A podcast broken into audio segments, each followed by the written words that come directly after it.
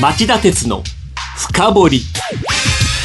皆さんこんにちは。番組アンカー経済ジャーナリスト町田鉄です。皆さんこんにちは。3週間ぶりの登場となります。番組アシスタントの杉浦舞です。さて16時からの町田鉄の深掘りフロントページでもお伝えしましたように今日はボーイング機事故対応のお粗末。アメリカ航空局は中国をはじめ世界に遅れを取ったと題してお送りします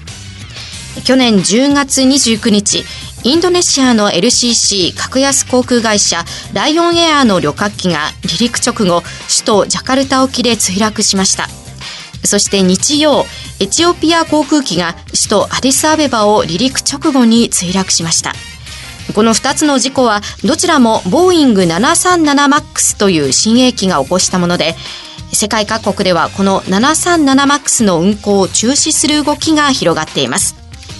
町田さんアメリカ航空局は中国をはじめ世界に遅れを取ったというのはどういうことなんでしょうか？あのわずか5ヶ月の間に起きた2つの墜落事故で346人もの死者が出たんですが機体の製造国で設計認証を出している FAA アメリカ航空局は真っ先に対応すべき立場にもかかわらず中国の航空当局に先を越されこれまで築いてきた権威を損なえました。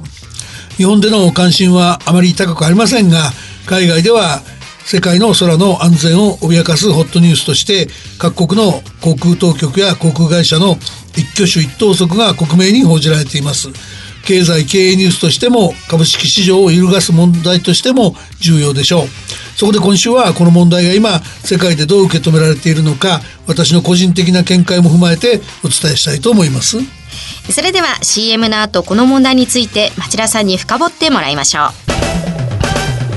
町田鉄の深掘り。資産運用をお考えの皆様、運用は日本株式だけで十分と思っていませんか？話題のスマートフォン、電気自動車、インターネットでのショッピングなど、周りは外国企業で溢れています。大和証券では、お客様の資産に外国株式を加えた運用のご相談を受けたまわっております。アメリカをはじめ、ヨーロッパ、アジアなど、世界およそ20カ国の外国企業の株式に投資が可能で、各種情報も豊富に取り揃えております。外国株式は大和証券。これを機会にぜひご検討ください。外国株式のお取引は株価の変動、為替相場の変動等による損失が生じる恐れがあります。また、お取引にあたっては、契約締結前交付書面等を必ずよくお読みください。登録番号関東財務局長金融商品取引業者第108号の大和証券株式会社がお送りしました。今日の深掘り町田さん、まずエチオピア航空の事故について紹介してください。はい。エチオピアの首都アディスアベバを飛び立ったエチオピエチオピエチオピア航空の旅客機が現地時間の日曜午前8時過ぎに、まあ、離陸から6分後なんですが墜落。はい、で、乗客乗員の157人全員が死亡しました。この事故が世界に衝撃を与えたのは、事故を起こした機体がボーイング社の最新鋭機 737MAX8 だったからです。えー、実はインドネシアの LCC ライオンエアの同じ型の飛行機が昨年10月にジャカルタ沖で墜落し、やはり189人の死者を出したばかりでした。この墜落したライオンエア機の事故原因というのはもう分かっているんですか？インドネシア運輸安全委員会が去年の11月に中間報告を出してます。それによると、えー、機体姿勢を認識するセンサーに誤った情報が入力され、墜落につながった可能性があるとされています。はい、で、ポイントは、インドネシアの事故に続くエチオピア航空機の事故によって、ボーイングの対策が不十分で、構造的欠陥が隠れているのではないかという疑念が世界を駆け巡っているところですよね。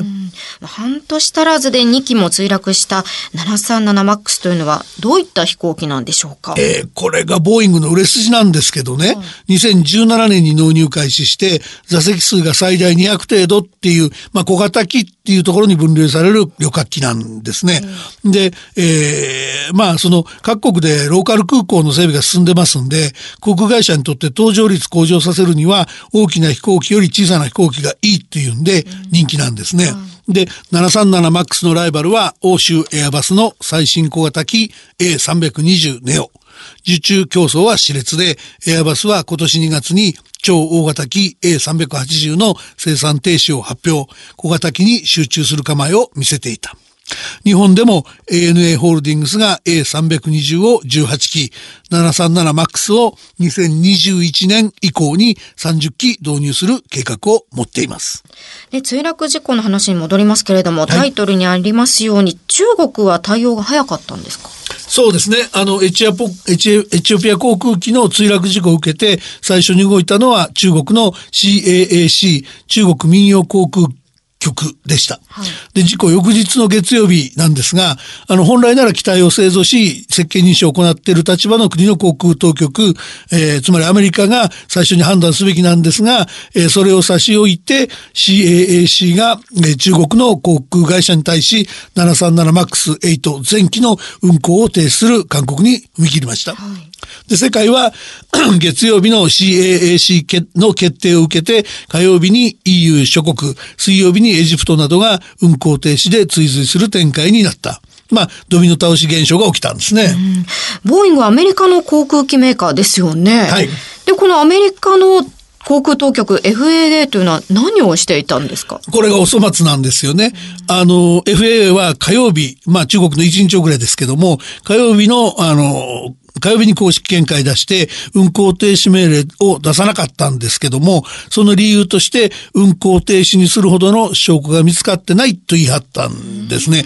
航空機の世界で安全にこれほど鈍感な話って異例ですよね。むしろ安全だっていう確認が取れないから運行を停止させるとすべきところだったはずなんですねそ。うですよね。で、一体なぜそんな安全軽視の対応をしたんでしょうか？あの、最も多く航空関係者の間でささやかれてるのは安全よりもね、経済とか経営的な要素を優先しちゃったんじゃないかっていう見方ですね。つまりその航空機の製造業ってアメリカの基幹産業でしょ？しかもボーイングって言えば軍用機も手掛けてる会社ですから、その経営がおかしくなっちゃ困るんで、そういうことへの配慮が働いたんじゃないかっていうんですね。で、背景としては火曜日付のアメリカの新聞ニューヨークタイムズがボーイングのデニス・ミュレンバーグ CEO がトランプ大統領に運航停止を回避するように、えー求めたっていう報道もありました。ええでもその依頼実行していたらトランプさん大スキャンダルですよね。あの、さすがのトランプさんもそこまで非常識ではなかったんですね。はい実際のところはアメリカの航空会社の客室乗務員の労働組合や、えー共和党の大物であるロムニー上院議員らに背中を押される形で FAA に 737MAX の運行停止措置を求めました。ところが、先ほど紹介した声明にあったように、FAA は火曜日まで堅くなだったんですね。で、その FAA は水曜日朝になって、ようやく態度を変えて、アメリカの航空会社が 737MAX を運航することも、アメリカの空域で 737MAX を運航することも当面禁止するっていう命令をようやく出しました。でも、この時点までに飛行禁止措置を打ち出した国と地域は50を超えていて、FAA の権威は失墜したってことなんですね。ボーイング社の経営への影響はどうなんでしょうか？いや、あの、マーケットはものすごく懸念してますよね。火曜日の、あの、ニューヨーク株式市場でダウ平均が反落したんですけども、その悪役は7日続落となったボーイングの株で、連日の大幅安となり、ダウ平均を166ドル分下げる効果があったって言われてます。から、あの、経営にも暗雲が広がってますよね。まあ、賠償を求める訴訟なんかも出るでしょうし、一方で、その、日本時間の 今朝ですけども、あの、ボーイングは問題の 737MAX の出荷停止を発表しました。で、生産は継続するんだけど、安全性が認められるまでは、あの、顧客に引き渡さないっていうんですね。ところで、どうして中国はアメリカとは対照的にいち早く運行停止を決めたんですか？こちらもよく言われているのは、その中国の航空会社が運航している 737MAX の数なんですけど、世界全体の5分の1と突出していて、中国人の生命を危険にさらせないっていう判断が働いたんじゃないかっていう説ですね。だけどもう一方、その非常に政治的な話じゃないかっていうのもありましてですね、その米中間の貿易戦争が絡んでるっていうんですが、中国の航空会社による 737MAX の大量買い付けっていうのは、そもそも2017年11月のトランプ大統領の訪中時、訪中時に習近平国家主席があの主導して演出したものだったんですね。調印式やなんかをね。なので、その後の貿易戦争の激化ですっかりその習主席のメンツは潰されちゃってますから、そういうとこに今回の連続事故があったんで、安全を口実に一矢報いたんじゃないかっていうんですね。で、まあ、習主席の意向でもなければ、中国が民間航空機問題でこれほど迅速な判断をすることはありえないでしょって解説する人も結構いますよね。日本の対応というのはどうだったんですか？あの、FAA 以上にですね、今回の事故対応が遅かったって言われているのが、あの、日本の国土交通省。まあ実際に遅かったんですけど、昨日の夕方になってようやく 737MAX の